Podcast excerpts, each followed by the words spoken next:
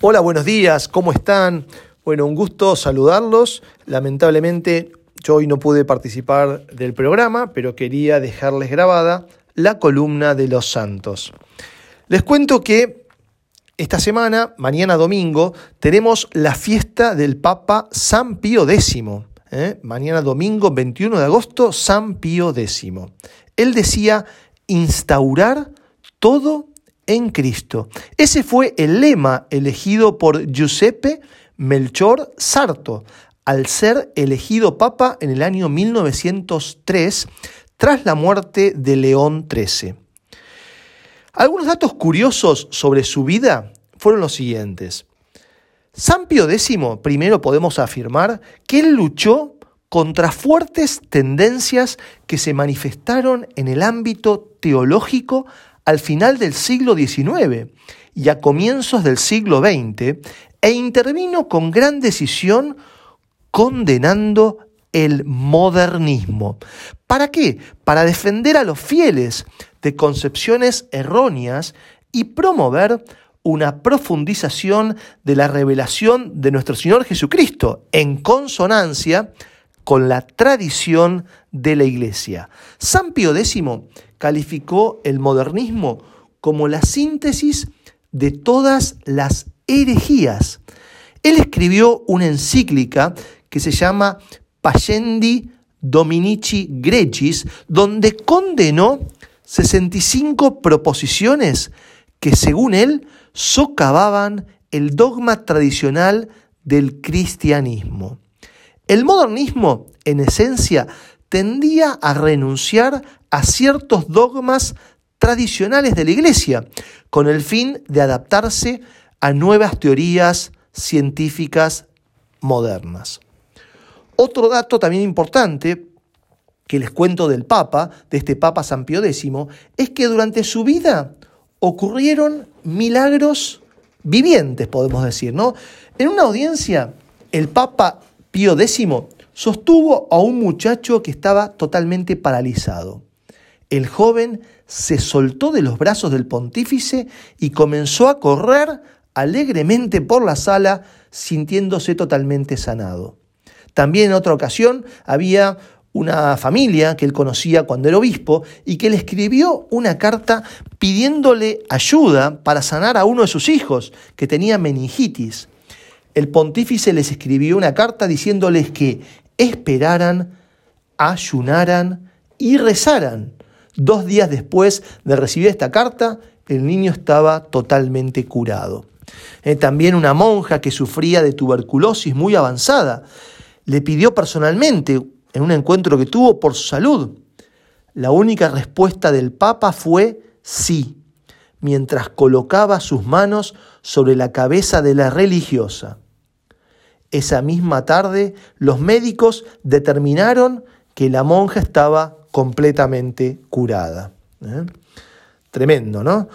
Es conocido también como el Papa de la Eucaristía. San Pío X afirmó que el verdadero espíritu cristiano tiene su primera e indispensable fuente en la participación activa en los sagrados misterios y en la oración pública y solemne de la Iglesia, que es la Santa Misa. Por eso él recomendaba acercarse a menudo a los sacramentos, favoreciendo la recepción diaria de la Sagrada Comunión, estando siempre, decía él, bien preparados. Y así anticipó oportunamente la primera comunión de los niños hacia los siete años de edad. Él decía cuando el niño comienza a, tener uso de razón. Eh, recordemos que en aquel tiempo los fieles comulgaban muy rara vez eh, y que la comunión diaria o muy frecuente se consideraba como algo extraordinario y aún indebido. Eh. Por eso este Papa cambió esa costumbre, invitando a todos los fieles a la comunión frecuente. Por primera vez también abrió el comedor papal a las visitas. Era frecuente que los papas cenaran o almorzaran solos. Bueno, el Papa Pío X fue quien cambió esta tradición. También redactó un catecismo para, para toda Italia.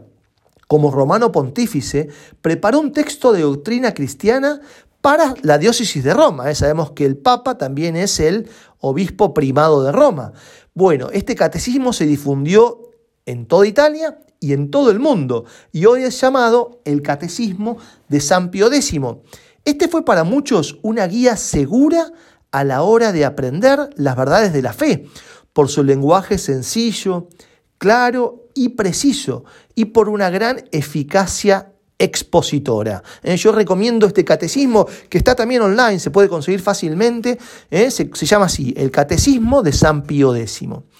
También él promovió la redacción del Código de Derecho Canónico. Desde el inicio de su pontificado, Pío X se dedicó a la reorganización de la curia romana y después puso en marcha los trabajos de redacción del Código de Derecho Canónico que, como sabemos, rige la vida de la Iglesia.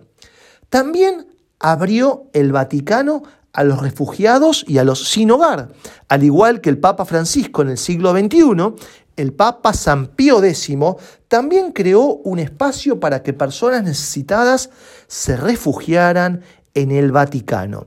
Esto justamente ocurrió luego del gran terremoto ocurrido en la ciudad de Messina, que pasó en la ciudad de Messina en el año 1908, que afectó esta ciudad y así el Papa permitió que se abriera el hospicio de Santa Marta para que los refugiados y personas sin hogar se albergaran eh, dentro de las instalaciones del Vaticano.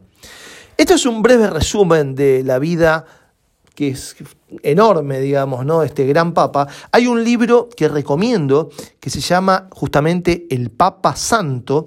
El autor es Girolamo Dal Gal. ¿eh? También está en PDF, en internet se lo, puede, se lo puede encontrar. Es un libro muy lindo, muy lindo que detalla toda la vida del Papa San Pío X y que realmente recomiendo la lectura porque realmente es muy interesante la descripción de la época y también ¿no?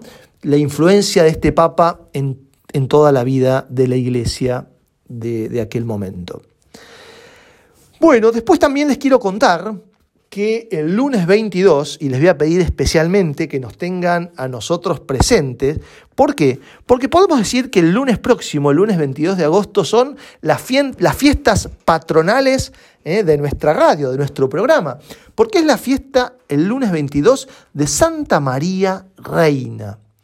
Así la recuerda el Papa San Juan Pablo II, que él decía, el Concilio Vaticano II, después de recordar la asunción de la Virgen en cuerpo y alma a la gloria del cielo, ¿eh? que lo recordamos el pasado 15 de agosto, donde sabemos que la Santísima Virgen fue elevada por el Señor como reina del universo para ser conformada más plenamente a su Hijo, Señor de los señores, ¿eh? y vencedor del pecado y de la muerte.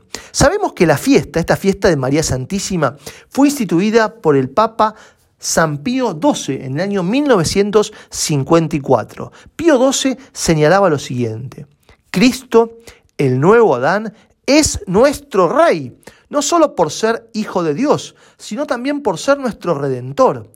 Así, según una cierta analogía, podemos afirmar que la Beatísima Virgen es reina, no solo por ser madre de Dios, sino también por haber sido asociada cual nueva Eva al nuevo Adán. ¿eh?